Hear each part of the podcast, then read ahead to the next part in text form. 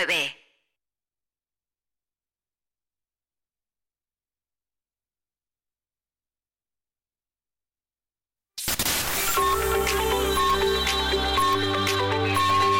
Vive Radio. Son las 9 de la mañana. Soria 92.9.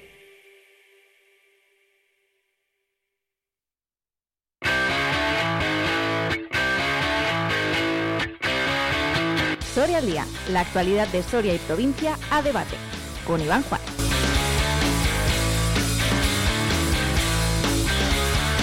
Muy buenos días, bienvenidos a Soria al día. Alfonso Blasco, ¿podemos repetir la sintonía?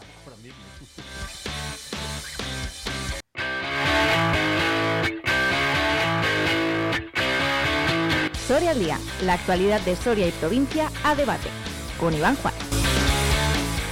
Vaya, estoy que no me lo creo, ¿eh? Para frotarse los ojos. La verdad, con ritmo, ¿eh? Empezamos esta tertulia, ¿eh? Soria al día, con nueva sintonía, además, para eh, que les quede claro dónde estamos. En Vive Radio, en el 92.9. Gracias un día más a Alfonso Blasco, a los mandos. Comenzamos la tertulia Soria al día con Eder García Ortega. ¿Qué tal? Hola, muy buenos días. Bien, buenos bien, días. bien. Gracias por venir porque es una semana eh, interesante la que se presenta en su departamento, ¿no? Con ese certamen de cortos, una agenda apretada. Hay mucha actividad, todavía tenemos también la semana de memoria histórica, o sea que quien se aburre en Soria estos días es porque quiere. Sin duda, sin duda. Y vamos a dar cuenta además de la Semana de la Memoria Histórica también, eh, en la 8 Soria esta semana, mañana precisamente en el debate con una entrevista a Carlos Hernández, autor de un estudio sobre los campos de concentración en Soria. Juan Pablo Martínez, ¿qué tal? Muy buenos días. Hola, buenos días, ¿qué tal? Un saludo a todos. ¿Qué tal baja el Duero por Almazán? Eh, barrao, como dicen por aquí. Con mucha agua, sí. Pero tranquila, la sede del PSOE tranquila, ¿no? Sí, hombre, faltaría más. Es lo normal, ¿no? Que esté más o menos tranquilo, aunque con los tiempos que corren. Nunca se sabe, se sabe esto cómo empieza, pero no cómo Ya acaba. veremos Y es cómo un aviso, termina. ¿eh? es un mensaje que hay que mandar. Esto se sabe cómo empieza, pero Ya veremos cómo ojo cómo se va a desarrollar. Y desde la calle Bailén nos llega cierto aroma naftalina. Saludamos porque ya está, lleva despierto hace rato y hoy creo que tiene que estar en el Senado para votar. Además, Javier Jiménez, ¿qué tal? Muy buenos días. Hola, buenos días desde el Senado, ¿qué tal? Desayunado, Desayunado y, y- y preparado para la votación y, y para estar con ustedes también. vestidito, la corbata en su sitio. Pues sí, todo, todo correcto, la vestimenta correcta y ahora no sé si lo escuchan ustedes escuchando el pitidito que, que da la llamada al comienzo del pleno. Sí, sí, sí. Eh, hay que votar ahí también es a, a mano alzada.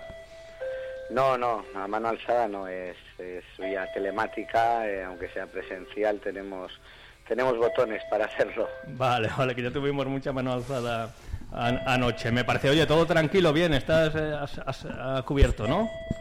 Sí, esto ya cubierto. El pleno de ayer acabó a las 8, 8 y algo y, y bueno, no me, no me uní a ninguna manifestación y me fui a mi casa, así que Eso. todo correcto. Recógete pronto como la, la gente de bien. Bueno, y, hubo gente de bien, obviamente, también en la manifestación. Pues vamos a empezar eh, pues por los hechos que se produjeron eh, anoche, por estas negociaciones, por la investidura que parece que se enfrían entre Junts y el Partido Socialista.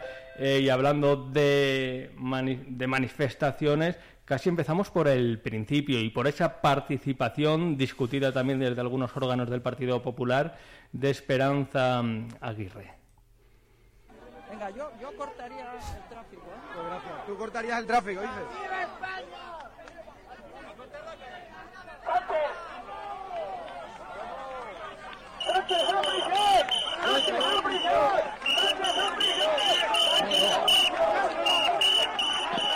Esperanza Aguirre ha cortado ha cortado el tránsito para que los españoles se manifiesten con plena libertad. Bien, pues está concurrida la eh, calle Ferraz. Eh, Javier Jiménez, ¿apruebas eh, la participación de Esperanza Aguirre, eh, que se lanzara a cortar el tráfico? ¿Cómo ha sentado Bueno. dentro del Partido Popular? No sé el contexto en el que la señora Esperanza Aguirre participó en la manifestación o fue algo eh, circunstancial. En todo caso, desde el Partido Popular estamos en contra de cualquier manifestación violenta y, con todos aquellos que participen eh, de forma eh, violenta, no de forma libre, puesto que todos tenemos el derecho a manifestarnos y, a, reunirnos, ¿no? Pero bueno, por supuesto que estamos en contra de los hechos que ocurrieron en, la sede del, PSOE.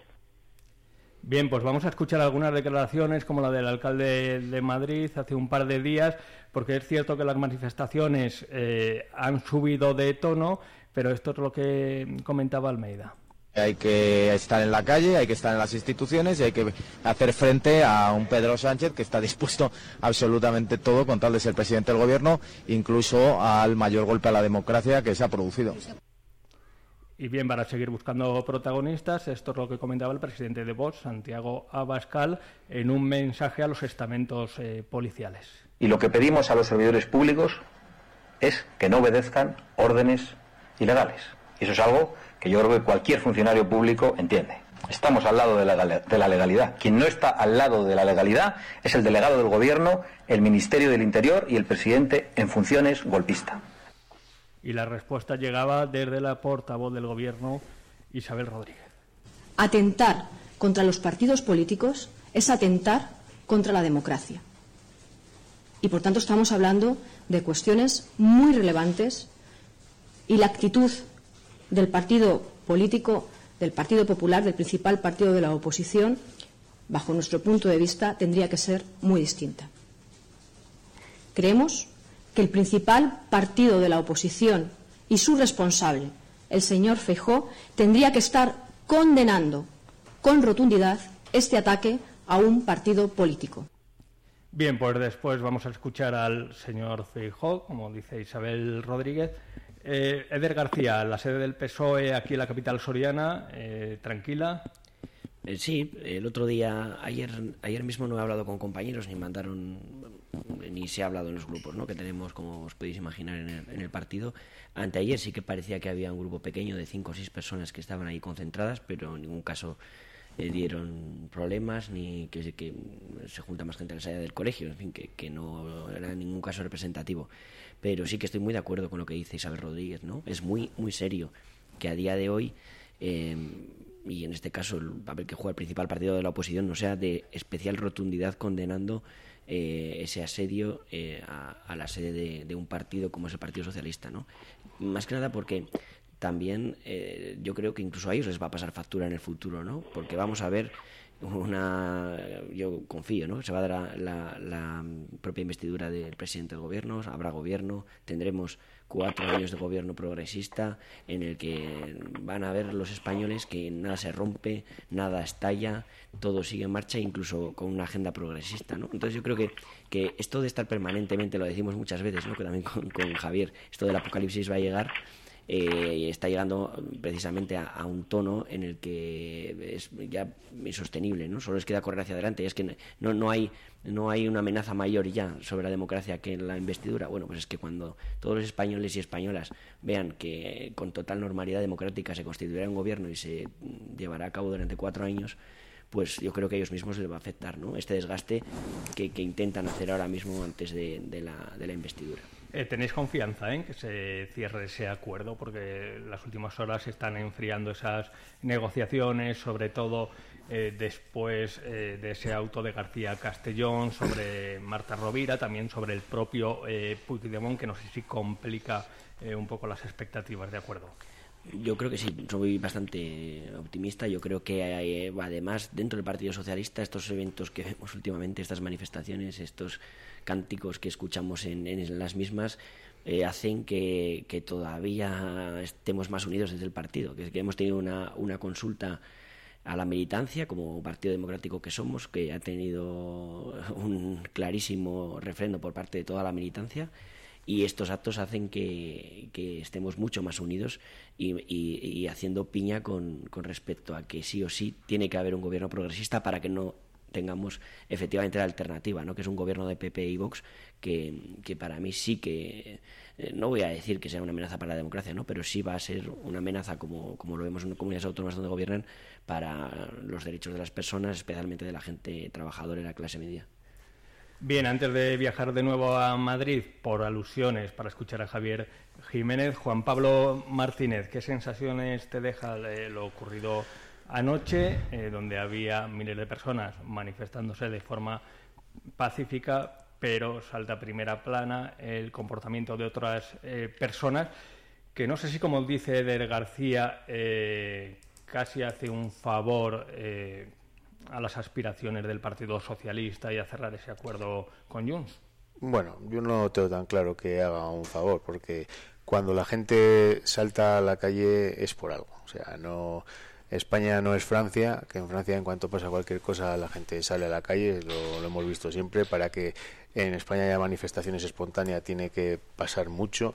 Eh, estoy con él que no se puede que no se puede atacar a un partido político. Eh, creo que las declaraciones eh, del Partido Popular contra estas cosas tienen que ser más, más rotundas, pero tampoco se puede acusar al Partido Popular, como he escuchado a, me parece que se llama Isabel, acusándole de que es el instigador a que vayan a la sede del Partido, Socialista. Eso tampoco me parece, me parece bien. Yo cuando escucho que es un, ataque a la democracia y todo esto por parte del Partido Popular, me parece excesivo. Siempre hablamos de la hipérbole la, en, la oratoria y todas estas cosas. Eh, yo lo que lo que no entiendo, yo creo que no, entiendo cómo cómo hemos podido llegar a esta a esta situación. Yo creo que más que la, propia amnistía, eh, yo creo que lo que ha ha, hecho explotar a la ciudadanía es el tema de la condonación de la deuda con los catalanes y toda esta situación, porque al final la amnistía, bueno, puede tener un pase. Eh, eh, si es una situación que, que en realidad es necesaria para mejorar la situación de Cataluña, pues bueno, eh, puede tener un pase, pero yo creo que según estamos en este país, los ciudadanos y los impuestos y todo lo que pagamos, y según el Partido Socialista en su, en su principio de igualdad, que yo creo que todos los socialistas eh, es lo que quieren, igualdad, y por lo que se fundó el Partido Socialista, precisamente esto no es lo que yo creo que, más hace que sean los ciudadanos iguales. Entonces yo creo que es lo que ha hecho un poco un poco que la gente explote. No, más que la amnistía, yo creo que el tema de la condonación de la deuda. Y, yo creo que es lo que puede dar lugar a que la gente normal, como hemos visto en la televisión, una señora que decía que se tenía que ir a su casa con sus hijos y estaba detenida, esté ahí en una manifestación volcando contenedores o haciendo alguien que no, no podemos entender qué hace ahí. O sea, es una cosa sumamente rara una, señora eh, a punto de ser detenida o que huía eh, de, la, de, la, policía, que previamente había estado subida en una marquesina, eh, casi con el brazo medio dislocado y haciendo señales. y, no eran, de, no eran señales de, de humo. Javier Jiménez, vamos a mm, leer el tuit que publicaba anoche Alberto Núñez Feijó. Viene a decir, el malestar social es responsabilidad de Sánchez Castejón, pero las protestas deben partir del respeto y ejemplaridad que faltó siempre al PSOE y sus socios. No somos como ellos ni como la minoría que actúa igual. Nos vemos el domingo 12 a las 12 en las plazas de toda España. Palo y zanahoria. Eh, Javier Jiménez, eh, por, igual quiere responder a Eder García Ortega. Sí, bueno, el señor García reclamaba eh. Eh, vuelvo a decir, rotundidad. Estamos en contra de cualquier manifestación violenta en cualquier sede del Partido Socialista es posible que algunas de las personas que se concentraron ayer y antes de ayer delante de, la sede del, PSOE, a lo mejor lo hicieran también ante la sede del PP en marzo del 2004, ¿no? Entonces fue el PSOE quien mandó a la gente a protestar a Génova diciendo que España no se merece un gobierno de mentiras. Es que el Partido Popular ha celebrado actos en defensa de la igualdad de los españoles en Santiago de Compostela, en Madrid, en Toledo, en Málaga y en Valencia y ha participado también en la manifestación convocada por la sociedad civil eh, en Barcelona y esas movilizaciones han sido pacíficas y, de una manera ejemplar. Y este domingo, que nos vamos a concentrar en las 52 capitales de provincia de nuestro país, también eh, lo vamos a hacer de una manera pacífica. Entonces, al final que el señor García venga a, dudar y a poner en cuestión todo todo esto y que el Partido Popular ataca la democracia, bueno, yo creo que, que atacar la democracia es aprobar una amnistía. El Partido Popular es un partido institucional que combate a los que rodean el Congreso, cuando lo hicieron los de Podemos, pues los que iban a nuestras sedes a insultarnos, instigados por el PSOE, atacarlas por los de Bildu o a los que usaban la calle para generar disturbios, es decir, los independentistas. Entonces, el Partido Popular en ninguna de esas prácticas, aunque el señor García esté insistiendo en eso, encontramos inspiración eh, alguna. Y creo que, lo, lo triste es que, o lo lamentable es que, ojalá los tres detenidos que hubo antes de ayer en Ferraz asuman todas las consecuencias penales hasta las últimas consecuencias. Y esto lo tienen que hacer en cumplimiento de la ley y del Código Penal. Eh, lamentablemente los CDRs, es decir, esos cientos de golpistas que conformaban un grupo terrorista, que quemaban día sí y día también Cataluña, esos parece que van a tener mejor eh, suerte porque van a ser amnistiados. Bien, por cierto, vamos a escuchar que hacía referencia a esas eh, manifestaciones que ha habido en las últimas semanas en los que he venido a bautizar como el Never Ending Feijóo Tours. Eh, vamos a escuchar al líder de los populares. No nos vamos a callar y advertimos que la sociedad española está más unida que nunca y en consecuencia vamos a responder con más unión a la unión mayoritaria de la sociedad española. Quieren que nos olvidemos, pero lo vamos a recordar todos los días. Quieren amedrentarnos pero estaremos el 12 de noviembre a las 12 de la mañana en todas las plazas de las capitales de provincia de España. Bien, pues aquí va a ser eh, Javier Jiménez en Mariano Granados, ¿no? El domingo 12 a las 12.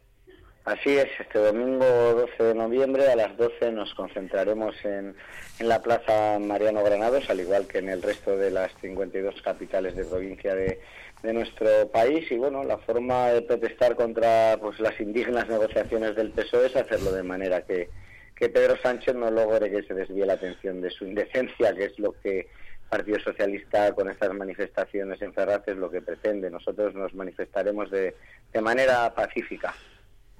Bien, pues eh, está la, verdad que promoviendo ese turismo también un poco de manifestación, ¿no? Eh, fijó, porque veíamos a José Manuel Hernando, también yo eh, reconocía también a representantes de Burgos, de Aranda de Duero, también en Valencia. hay movimiento, ¿eh? En las carreteras. Pues sí, la verdad que, está habiendo una, bueno, una respuesta creo que, masiva en la calle, puesto que, bueno, era un poco lo que decía eh, Juan Pablo, ¿no? Creo que, que tenemos derecho los ciudadanos a protestar, ¿no? A manifestarnos, ¿no? A opositarnos a este a este intento de cambio de, régimen y al final la calle está, está cansada, por supuesto, está cansada de todo lo que estamos viviendo. Oye, Javier, eh, interrumpe cuando quieras, ¿eh? Y rompe, no te muerdas la lengua. bueno, estoy comedido. como, Que, como que estuvieras aquí en el estudio central de Vive Radio Soria y a esta hora de la mañana damos eh, la bienvenida y advertirle que se ha perdido eh, la sintonía que estamos de estreno, después si acaso se la, se la ponemos a Alberto Flores como persona de bien, pues cumpliendo con esas obligaciones eh, familiares. Eh, pero llegas a tiempo, llegas a tiempo. Alberto, ¿qué te sugiere lo que está eh, pasando en las últimas horas, en las últimas semanas, las negociaciones del, de Junts con el PSOE, que parece que se enfrían un tanto en las últimas horas? Eh, ¿Cómo va a acabar todo? Bueno, lo primero, buenos días. Y sí que he escuchado la sintonía en el coche, que vengo, vengo oyéndolo según, según vengo. Eh, pues mira, bueno, a ver, estáis hablando del, sobre todo de, de, las reuniones con Junts, parece que se enfrían. Al final hay elecciones catalanas a vista, tiene que vender su relato de cara al electorado. Lo, voy a intentar alargar lo máximo posible para, pues, para quedar por encima de Esquerra. Al final, aquí hay vamos a, mirar que dentro de un año se la están jugando entre ellos. Y pues bueno, pues como dice Juan Pablo, es la hipérbole de la política actual. Eh, y sobre todo, bueno, estáis hablando de, las, de, de, los disturbios de ayer de Madrid, de, la facha borroca, que, que pude ver ayer por la noche. Y, el Partido Popular, vale que no está diciendo ir a quemar contenedores, pero también vamos a ver por qué hemos llegado hasta esto. Al final, cuando llevas cinco años llamando ilegítimo al gobierno, llamando indecente a Pedro Sánchez, llamándole indigno, pues esto es la consecuencia que tiene después de cinco años. No, al final la gente no, no sale a la calle de la noche a la mañana. Esto se va cociendo poco a poco, poco a poco, y es a lo que hemos llegado. yo siendo el Partido Popular, pues chico, miraría a ver con quién me junto. Muchas veces con saber quién va contigo, eh, sabes en qué lugar te tienes que poner. Eh, Está llamando ovejas, ¿no? A todos los que van a manifestarse, claro. No, ovejas no, pero calentar la calle siempre tiene, lo vemos, ¿no? Con, con experiencia de, de, cómo, cómo se vive, ¿no? Luego las protestas. Yo estoy muy tranquilo, ¿eh? Yo decía, al final son cuatro gatos. Salimos más un primero de mayo en todas las ciudades los sindicalistas y los del PSOE y, no pasa nada, ¿no? Nada más un ambiente festivo y demás. Bueno, yo creo que, que está bien que estén en la calle porque mientras están en la calle no están en la Moncloa. Quiero decir que yo en esa parte sí que estoy, estoy satisfecho, que se, tienen todo el derecho a la pataleta del mundo y, lo que digo, ¿no? pues mientras ellos patalean, pues nosotros tendremos un gobierno progresista durante cuatro años y llevaremos a, cabo la agenda que, que también hemos eh, empezado a implementar en estos últimos años. ¿no? Entonces, bueno, con total normalidad democrática entiendo que la gente se manifieste. Eh, no, no, no, creo que tenga que ver ni con la amnistía ni con la condonación de la deuda, como decía Juan Pablo, porque además como ya eh, muchos han tenido la oportunidad de, analizar ese pacto, no mm, quiere decir que vayamos a perdonarle en ningún caso la deuda a los catalanes porque son catalanes y queremos la investidura, sino que hablamos de financiación autonómica ¿no? en ese pacto. Pero bueno, más allá de todo eso, eh, pues eso, veremos el domingo manifestaciones en las calles, bien, pues, pero es que la mayor manifestación la tuvimos el 23 de junio, ya tenemos, de julio, ya tenemos los resultados electorales y con esas miembros trabajaremos y dentro del Partido Socialista, como decía, amplio respaldo, de la, de la militancia a, las negociaciones y a la vía que sigue Pedro Sánchez, secretario general, y, con total normalidad pues vemos como aquí sí, ¿no? Las nuevas generaciones veían un tuit de la noche, ¿no? Que es la España que les representa. Bueno, pues, pues eso, que están en la calle y no están en la Moncloa, así que afortunados somos. Eh, Javier Jiménez. No, bueno, es que estoy un poco alucinado con los argumentarios de mi colega Eder, ¿no? Eh, solo, solo ha dicho, en, su última intervención, solo ha dicho una verdad, el resto todo mentiras. Y la única verdad que ha dicho es que los sindicalistas llevan cinco años sin salir a la calle, efectivamente. El primero de mayo, años, de mayo. Salimos cinco años de fiesta. Sí, cinco, sí, efectivamente de fiesta, es lo que más le gusta, efectivamente a celebrar eh, los chiringuitos de gobierno. Sí. Es la única verdad que usted ha dicho. Los sindicatos llevan cinco años sin salir eh, a la calle. Eh, no, cuando les copies el discurso de los chiringuitos a los de Vox, porque ni, vosotros yo creo que, que, erais, moderados. somos moderados, bastante más moderados que ustedes. la única verdad que ha dicho usted es que los sindicalistas llevan cinco años sin salir a la calle. Habrá que preguntarse por qué. Pero bueno, eh, usted dice que, la gente ha salido a la calle, no sé por qué, ¿no? O sea, la gente no ha salido a la calle por la amnistía, ¿no? Ni por la condonación de la deuda, ni porque esté indignada, ¿no? La gente ha salido, según usted, a la calle por la gracia de Dios. Eso es lo que ha venido a decir, ¿no? No, no, no, porque, porque por la pataleta, por no ganar las elecciones y porque van a estar en la oposición. Pero los sindicalistas no salen a la calle por una cosa muy sencilla, porque subimos el salario mínimo interprofesional, las pensiones, eh, reforzamos los premios de paternidad, eh, reforzamos el diálogo social y mientras que los del PP con Vox en el gobierno, por ejemplo, ya salió el premio en la Junta de Castilla y León, se cargan el diálogo social minando la financiación de los sindicatos, que son una pieza clave también en la democracia, como los partidos políticos, ¿no? Por eso igual no salen tanto, eh, porque efectivamente están con la agenda progresista que defiende a las personas trabajadoras. En la época de Mariano Rajoy, eh, los precios de la electricidad aumentaron un 5% y los sindicatos salieron a la calle eh, a pedir la dimisión del presidente del gobierno en cuestión. hace bien poquito hemos estado viendo también por bueno un contexto internacional, pero también por la ineficacia de las medidas del gobierno.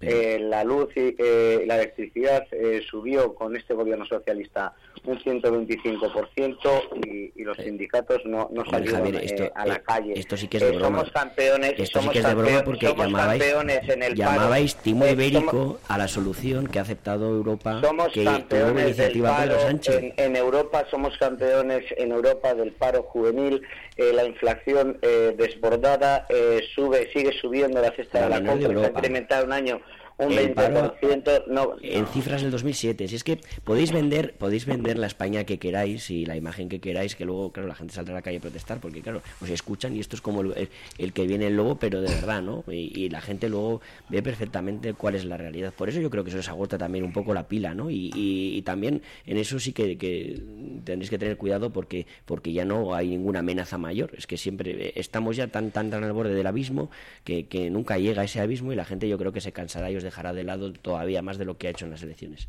Juan Pablo pero Sí, Javier.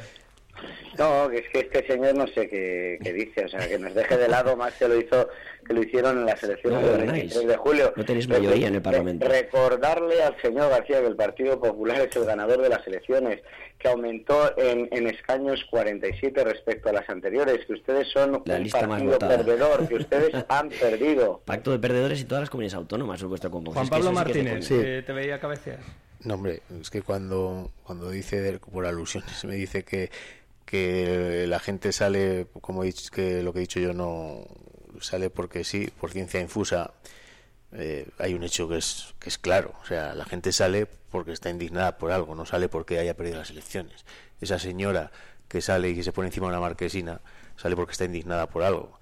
Y lógicamente sale porque seguramente esa señora tenga dos hijos, pague muchos impuestos y seguramente porque ve que, que, como dices tú, que las comunidades son las que pagan los impuestos exactamente o las que se va a cargar los impuestos, pero esos impuestos luego repercuten en algo. Bueno, la de Porque- la marquesina yo creo que Sí. tenía otros motivos. Bueno, que el, brazo en alto, el brazo en alto era es, bastante. es, es- es un, es un ejemplo que pongo Sacar al rapaz de que paseo, todos claro. todos tenemos claros que ahí las manifestaciones las reventaron los radicales como pasó en Cataluña que había gente pacífica manifestándose porque quería eh, la independencia y vinieron cuatro radicales y pero a lo que a lo que quiero ir con todo esto es que hay un- hay hechos claros que son los que son y es que eh, la amnistía eh, que lo he dicho aquí muchísimas veces genera mm, ciudadanos de dos clases y que la condonación de deudas eh, genera unos, unos favoritismos hacia unas personas y a unos políticos de, que genera dos clases de, de, de ciudadanos. Pero es que no has leído el y- acuerdo. Es que, eh, sí, sí, pues sí, sí, entonces, sí. eh, la- Sí, no, no, no, no, sí, sí. la sí. financiación autonómica debate creo que es algo saludable. No, no, no, y no, las- mira, las, no, comunidades las, las de comuni- régimen hay, común hay a- comunidad, la- la comu- las comunidades como Cataluña, que es la que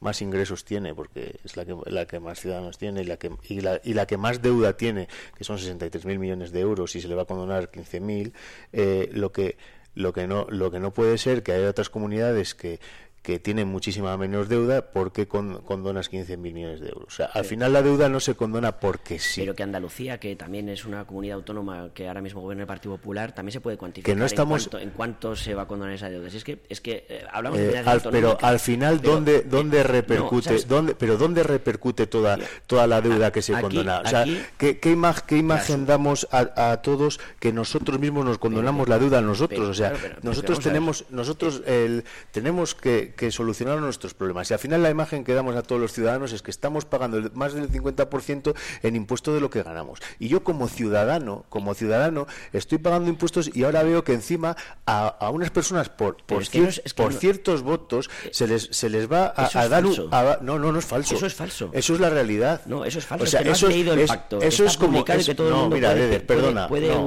no no no no no no no no no perdona. Mira esto es como como eh, lo que hablamos de, de la amnistía. Eh, tenemos esta, estas personas que van a tener un beneficio eh, penal o como quieras llamarlo y, y hay otras personas que no lo van a tener. Entonces es cierto que va a haber beneficios para unas personas más que para otras No, sí eso- no vamos a o ver sea una yo ahora mismo me voy me voy a ir a Madrid me pongo a quemar contenedores y voy a tener el mismo beneficio que las personas que estaban en, el- en los eh, en Cataluña el 1 de octubre de hace cinco años o seis La- años. la no pues entonces pues no te pues parece en- bien, pero por ejemplo, no no no no es que me parezca bien o no que es saludable, que me, parezca que- bien o que mal, no que, me puede parecer bien o mal pero que esa es la realidad. Y eso es lo que indigna a las personas. No puedes Claro, decir pero- pero que por ganar las en el- elecciones en o no. PSOE más del 80% de la militancia del Partido Socialista, que son gente también, lo apoyan y con el respecto a la financiación autonómica. Ahí te voy a dar parte de razón. Sí que es muy triste que tengamos que hablar de financiación autonómica porque haya una investidura, ya que tenga que haber un pacto con RC, pero la financiación autonómica de todas las autonomías,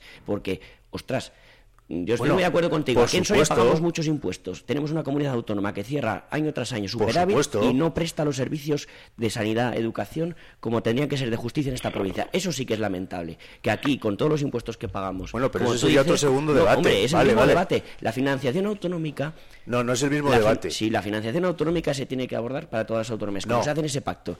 Y otra cosa es que hay autonomías como Castilla y León que cierra año tras año con, superávit y no Vale. atiende sus competencias. Pero ese es otro debate. Estamos hablando que los- se les- estamos hablando Como es de otro debate, vamos a dar paso a Alberto Flores, que también es padre de familia y no sé si está concernido y llamado a, a manifestarse. Pero por la amnistía digo yo que no. Pero que, que, mm, no, a ver, yo a ver, una cosa, yo lo que he leído del pacto es que se re- luego se aplicará a todas las comunidades de en régimen común.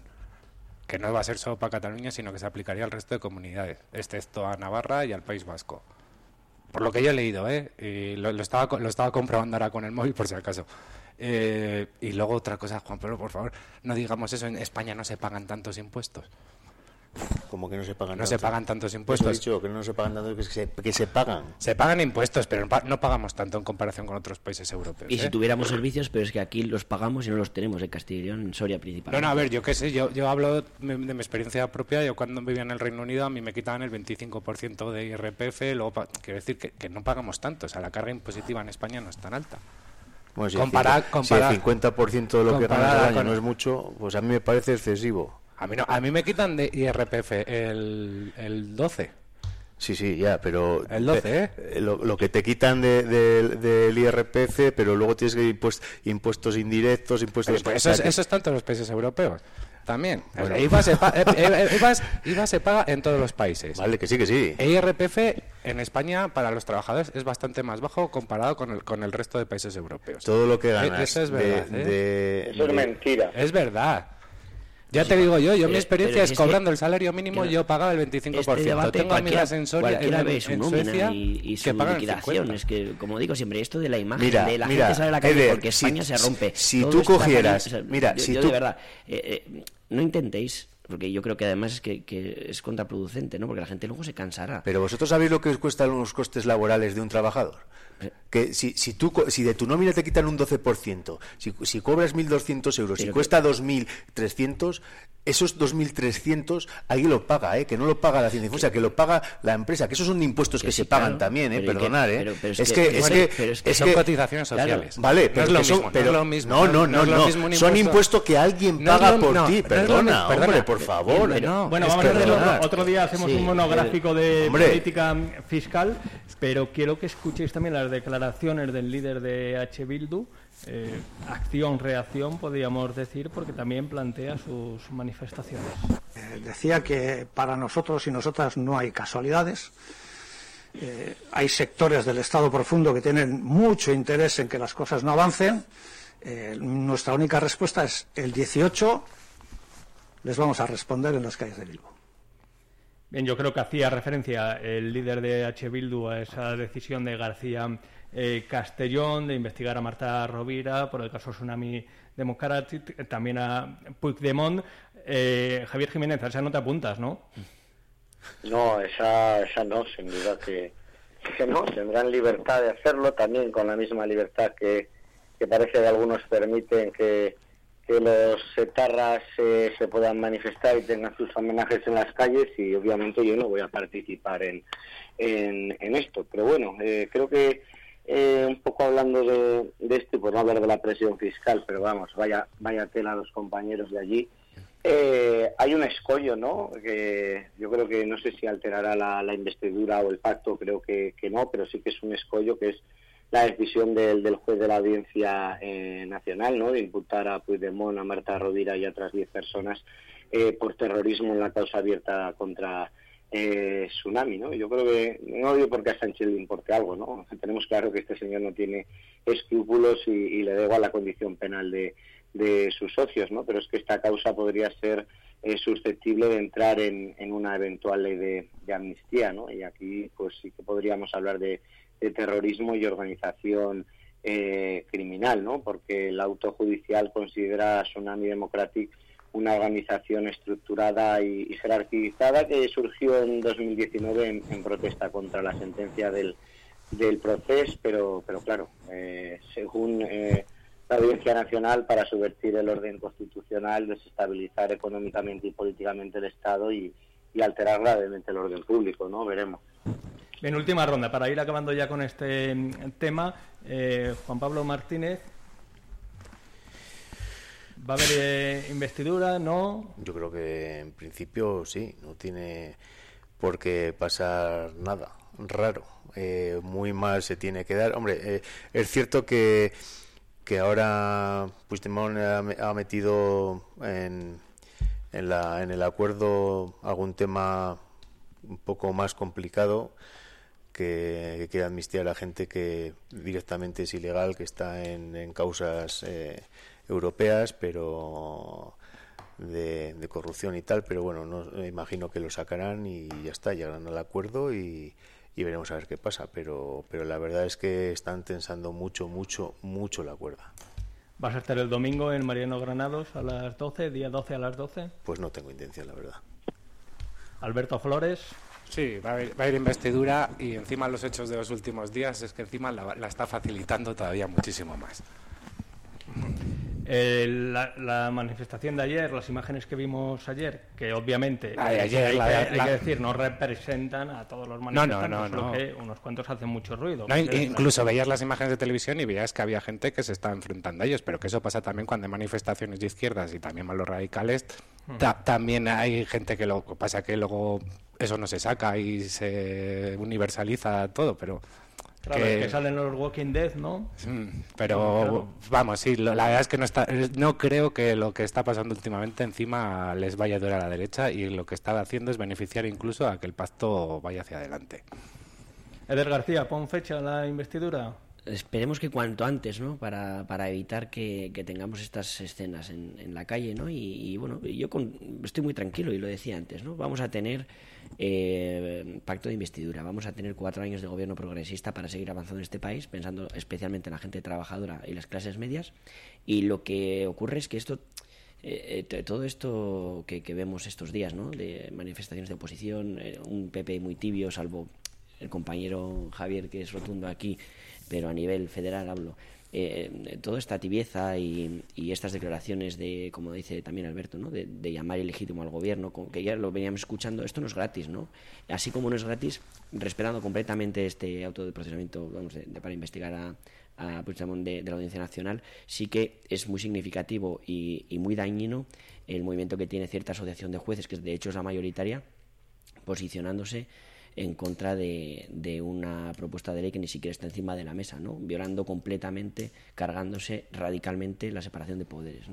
Eso sí que no sale gratis, porque tendremos gobierno, tendrá investidura y con total normalidad eh, viviremos otros cuatro años de gobierno progresista, mientras otros patalean en la calle, pues bueno, bien, ya habrá elecciones cuando toque, pero todo esto no sale gratis y daña eh, de forma como la gota malaya eh, nuestra democracia, porque pensamos y la gente que, especialmente la gente joven, piensa que, que aquí vale todo, ¿no? Y que, y que, que todo es tan grave que se va a acabar la democracia, que, que, que vamos a morir todos y, y esta, esta desazón que están sembrando no, no sale gratis, ¿no? Y la desesperanza, pues también lleva en muchos casos pues a quemar contenedores, a saltar y como están diciendo hay que salir a defender España porque se la están cargando. Pues ahí tenemos los hechos, ¿no? Eso no, sale gratis. Pero bueno, tranquilidad, optimismo, tenemos gobierno y, y bueno, otros que patalen, que mejor pataleando que no la Moncloa. Javier Jiménez, pon la puntilla a este asunto, que eres el convocante. pues muy rápido, no voy a entrar a contestarle al señor Eber porque es que este argumento es el de siempre y ya es que me, me cansa eh, en demasía eh, escucharle siempre lo mismo, o sea que ya dicho un argumento, eh, dicho todos. Pero sí que pues no te quedaría en el Senado, majo. Sí, sí, pero eh, tengo la suerte de no escuchar a Eder. Eh, solo ponerle la puntilla a, Eder diciéndole que es que eh, se ha referido al Partido Popular como una organización federal. No, eso son ustedes. Nosotros somos una, una organización nacional, que es que eso me ha llegado al, al alma. Simplemente eso. ¿eh? Bien, pues eh, ya lo saben, el domingo a las 12 de forma totalmente pacífica, el domingo 12 a las 12 en Mariano Granados, ¿no? Porque se había barajado también la Plaza Mayor, pero bueno, finalmente es en Mariano Granados, ¿no? Finalmente es en Mariano Granados y aprovecho este espacio como colaborador para, por supuesto, a todos los oyentes que nos están escuchando, animarles a que, que vengan, que nos acompañen, que esta manifestación sí que está organizada por el Partido Popular, que se unan, que no, que no se callen y que, y que bueno, la dignidad de España está está por encima de, todo y les quitaremos un, ratito para defender la, unidad nacional. Aquí públicamente, Javier, si llenáis la plaza, te invito a un vino después en el Bermú del, domingo. Si no, te toca pagar a ti. ¿Te parece? Bueno, eh, el bermucito habrá que tomarlo de todas maneras, ¿no? Bueno, no sé el frío que hace, me dicen que hace bastante frío por, por ahí, pero sí, por supuesto, eh, Eder, yo también te invito a que vayas a esa manifestación, ya que no sabemos cuándo al, tercer, al tercer tiempo va a ir Eder, me parece. Eh, bajamos eh, al terreno provincial. Eh, comparecencia de Carlos Llorente, diputado del Partido Socialista, para criticar la gestión que se está haciendo de esa ampliación de Santa Inés y también ha habido respuesta por parte de María José Jiménez diciendo que todavía no se han cedido los eh, terrenos, que se está ralentizando por parte de la mancomunidad de los 150 pueblos, donde está el Ayuntamiento de Soria. Vamos a escuchar a Carlos Llorente. El Grupo Socialista de la Diputación de Soria se teme que se garantice el proyecto de Santa Inés por la falta de gestión de la Diputación de Soria. En 2022 había 1.200.000 euros para empezar el proyecto. En la actualidad solo se han gastado 17.700 euros un proyecto que creemos que la primera fase que es la primera fase de 5 millones de euros. ¿Quién va a aportar dinero a, esta, a este proyecto? ¿Solo Diputación de Soria? Es más, le, exigimos a la Diputación de Soria que sea consecuente con sus partidos y que le pida a la Junta de Castilla y León que suba la línea de alta tensión a Santa Inés para que esto sea verdaderamente viable. Bien, pues palabras de Carlos Llorente, que se ha convertido en el azote del equipo de gobierno de la Diputación Provincial en las últimas semanas. Y por cierto, tendremos en el debate de la 8 Soria mañana jueves a partir de las nueve y media a Carlos Llorente para hablar de este tema, también de la gestión de los parques de bomberos, de esa pérdida de subvenciones y, como no, de un asunto que le ha puesto en el foco al bueno de Carlos Llorente, que son sus declaraciones en torno a la amnistía que le han convertido eh, pues en el hombre, iba a decir, en el hombre ocasional eh, de moda. Santa Inés, Juan Pablo Martínez. Bueno, yo creo que el tema este de Santa Inés creo, por lo que tengo entendido, que lo que hace falta debe ser algún papel firmado, ¿no? Que está pendiente de, del tema de, de, la mancomunidad y algún ayuntamiento. No sé si el de Soria me puede aclarar igual algo, que falta algún documento por firmar y, y lo que dice la Diputación yo creo que es que no puede no puede entrar a casa de alguien si no tiene el permiso. Entonces, básicamente, creo que es eso. No, no tengo tampoco mucha información más al respecto, pero yo creo que, que, básicamente es eso. Respecto a lo de la alta tensión y todo eso, pues, pues, pues si todo lo que se pueda llevar hasta allí, solicitar a la Junta de Castilla y León y eso, pues no cabe ninguna duda que, que, bienvenido sea. Pero yo creo que en este sentido, eh, con el tema de la Diputación, yo creo que está claro lo que, lo que dicen. Bien, estamos hablando de mucho dinero, ¿no, Eder? Sí, pero al final es, si se me permite la expresión, es casi un gatillazo ¿no? de la Diputación, porque de aquel proyecto que se planteó para Duruelo, Covaleda, Vinuesa, todo el, conjunto ¿no? que, eh, de proyecto de casi 13 millones de euros que se había planteado como, como revulsivo para toda la zona de Pinares, motor turístico también de la provincia, eh, siguiendo también la línea que, que comentábamos hace, hace poco tiempo de aumentar las pernoctaciones y que el turismo sea más estable. Eh, tenemos ahora una ampliación ahí con unos cañones de innovación, eh, una, una, balsa eh, para construir y, además, como decía Carlos Llorente en, el corte, sin línea de alta tensión, ¿no? con un generador, un generador dos generadores de, combustible. ¿no? Entonces, lo que sí me llama la atención, mm, no de las palabras de, Carlos, que muy acertado y como decía, es azote del equipo de gobierno de la Diputación, Em, las declaraciones de, María José, ¿no? Ostras, es que la presidenta. Además, lo bueno que, tiene esto es que Javier y yo estuvimos en la comisión de Mancomunidad, porque, como sabéis, hay una comisión mixta, Ayuntamiento Mancomunidad, en la que participamos Javier y yo. Eh, la presidenta de la Mancomunidad, eh, Merches, teniente alcalde de Garray, entiendo que la conocerá, hablará con ella. Eh, y, entiendo que hablarían también del contenido de la reunión que, mantuvimos ¿no? en, en Mancomunidad. Más allá de incluso, también lo puede corroborar Javier, esa crítica que se hacía a la pérdida de ambición con respecto al proyecto que, que hizo el propio Luis Rey, eh, en, la, en la reunión de mancomunidad como propietarios del monte, ahí sí que se, había dudas ¿no? con cuanto a si tenían permiso o no para eh, poder realizar esa balsa, el tema de la alta tensión. Bueno, esto lo puede decir también Javier, que hubo varias preocupaciones, pero esto yo creo, me he mirado la agenda y yo creo que esta comisión se dio el día 6 de octubre, es decir, hace un mes.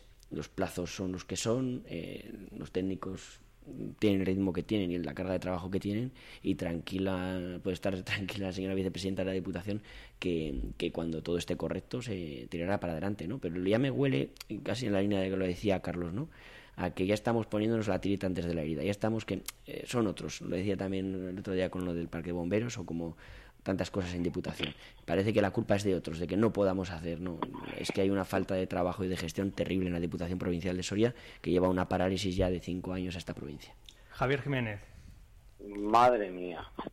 Eh, no sé, eh, parece ser que Santa Inés lleva tres días. Eh, eh, acaba de aparecer, ¿no? Cuando ha llegado el Partido Popular a la Diputación. No sé qué, qué hicieron ustedes respecto a ese proyecto cuando gobernaron la, Diputación. El gatillazo es el suyo. el gatillazo es el, el, suyo. Por supuesto, hubo una comisión mixta en la que formamos partes, eh, en la que formamos parte entre Mancomunidad y Montes eh, de Soria. Y se llegó a un acuerdo por una unanimidad para la cesión de los terrenos de, de la Diputación. Y este acuerdo se tenía que remitir a la Mancomunidad y a la Junta de Gobierno eh, del Ayuntamiento de Soria para su, ratificación. A día de hoy, a día de hoy, la Diputación solo tiene el acuerdo de la mancomunidad.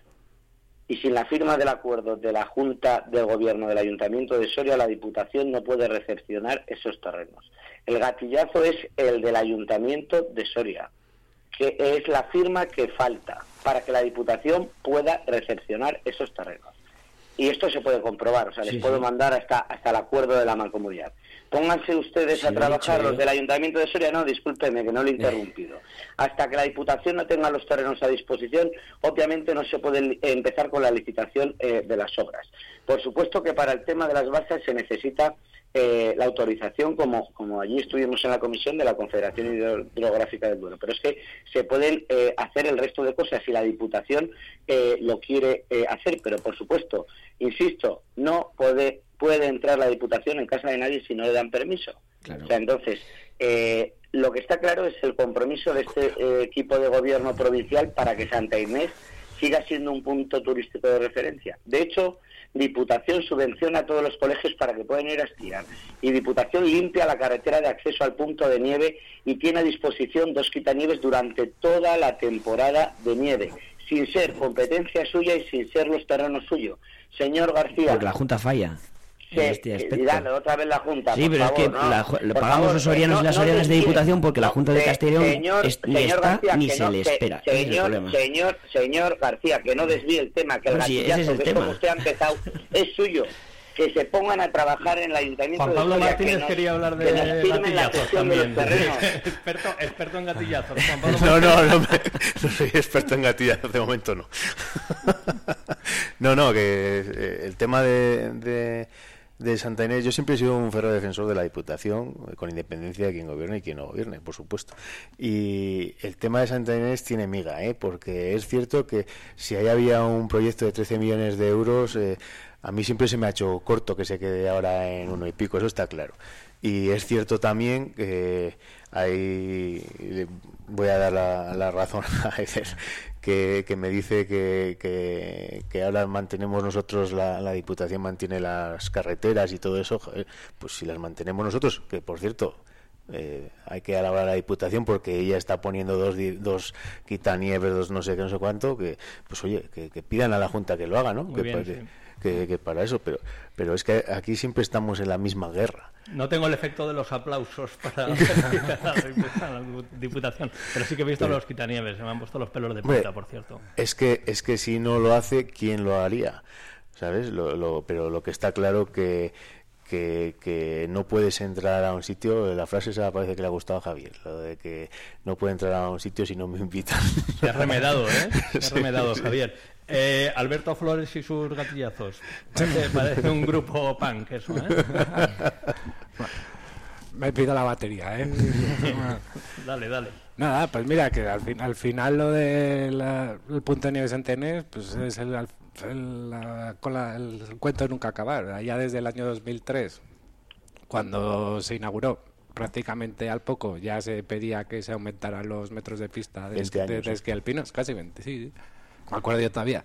Y, y el, sobre todo, de lo que más me acuerdo hace 20 años, eh, perdón, Javier, que al final el que más, más se opusieron a eso, eh, sobre todo fue el Partido Popular de, por, un alcalde que se dedicaba a meter la, la maquinaria en las pistas para, para destrozarlas. Que el, o sea, la máxima oposición al final que ha habido a las pistas ha venido de parte de un alcalde del Partido Popular. Eh, bueno, vamos a despedir, por cierto, a Javier Jiménez, que le llega ya la última llamada para ocupar su asiento ahí en el Senado, en la calle Bailén, donde nos llega ese aroma a naftalina de, la buena y de donde nos gusta, que además eh, contribuya al rejuvenecimiento del Senado, eh, pues una persona como Javier Jiménez de su talante. Última llamada, ¿no, Javier? Sí, última llamada. En tres minutos tengo que estar en, mi escaño. He querido eh, apurar el, tiempo porque es un placer estar con, con vosotros. Como, no tanto conmigo, ¿verdad? Pero... Con Eder no, a Eder le, tachamos de ese comentario. No, no, no. A ver, al final los comentarios y las opiniones eh, políticas, pues bueno, son las que son, pero Eder sabe que, le tengo una gran consideración personal, no tanto así política, porque no, no la tengo, pero, pero bueno, eso me influye para que podamos debatir y yo la verdad que estoy muy, muy a gusto con, con vosotros. Bien, Javier Jiménez, que llegas tarde, es suerte y ánimo porque es un día intenso el que tienes hoy, ¿no? Así es, así es. No sé cuándo, cuándo acabará, pero entramos ya a debatir varias, varias mociones, así que, que os agradezco este tiempo. Y mucho cuidado a la salida, por supuesto. Elige bien las calles por las que transitas. Así es, lo intentaré. Venga, nos vamos viendo, Javier. Un fuerte abrazo, como siempre. Gracias, gracias. Un abrazo, adiós. Eh, quería eh, abrir otro, otro tema antes de cerrar, porque hace nada hemos conocido hemos conocido el informe del defensor del pueblo en torno a los abusos eh, de la Iglesia que sitúa en miles a través de casi una encuesta demoscópica. Obviamente la Iglesia rebaja todos esos eh, abusos, pero quería abrir eh, mesa de debate en torno a ese informe, en torno a la respuesta de la Iglesia.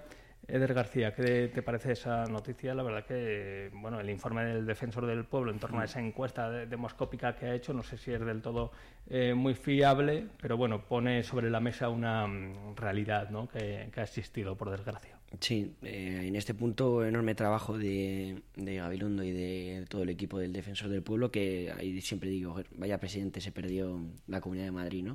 Pero bueno, muy buen papel ahora en, eh, como Defensor del Pueblo.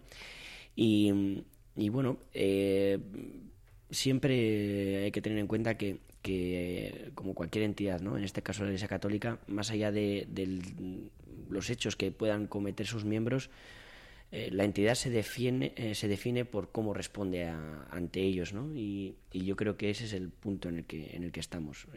obviamente, ni, ni, toda la Iglesia Católica ni todos los católicos son responsables de esta atrocidad, pero sí son responsables de cómo responden ante ellos. ¿no? Tiene que ser ejemplarizante y, y tiene que ser de colaboración y de máxima condena y, y, de, perseguir, de perseguir efectivamente a, todas las personas responsables.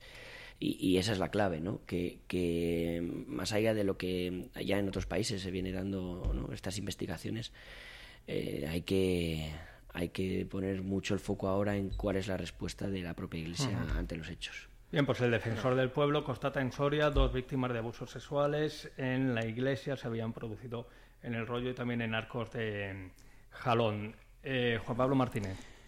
Bueno, pues sí es que esto ya creo que es sabido y es cierto que yo creo que la respuesta de la iglesia le falta rotundidad, pero no de ahora, de siempre.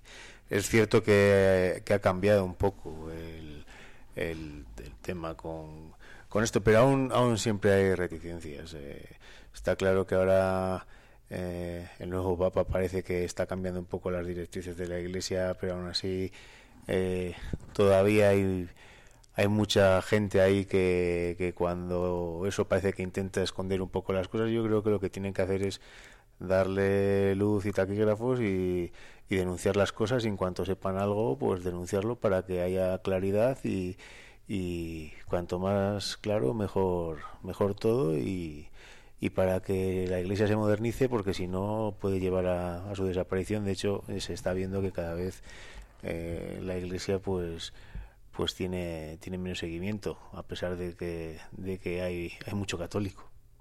Bien, puertas y ventanas eh, hay que abrir, investigar y ser eh, contundentes, ¿no, Alberto Flores? Hombre, transparencia sobre todo y reparación hacia las víctimas. Eh, poco también, bueno, sabemos la Iglesia Católica que tenemos en este país. Es la será posiblemente la, parte de la Iglesia más escorada hacia el conservacionismo a nivel mundial.